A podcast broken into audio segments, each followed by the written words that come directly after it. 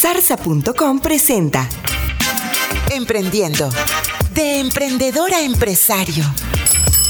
¿El emprendedor nace o se hace? Muchas veces las personas simplemente no aceptan ser trabajadores de los sueños de otros y buscan consolidar su propia libertad financiera.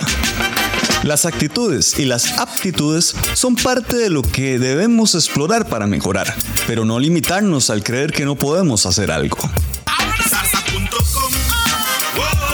Zarza.com. Adelantados a nuestro tiempo.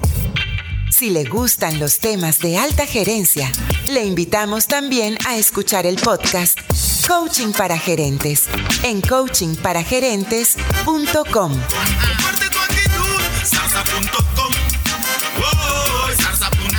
Comparte tu actitud, zarza. Zarza.com.